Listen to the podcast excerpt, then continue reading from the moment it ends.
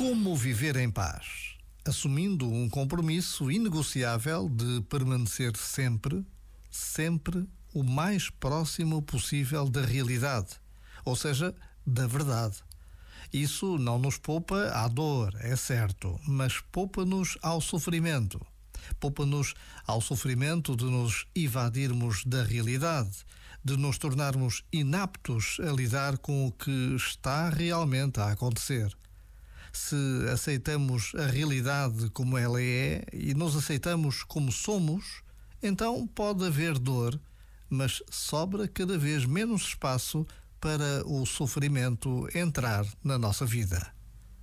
Já agora, vale a pena pensar nisto. Este momento está disponível em podcast no site e na app.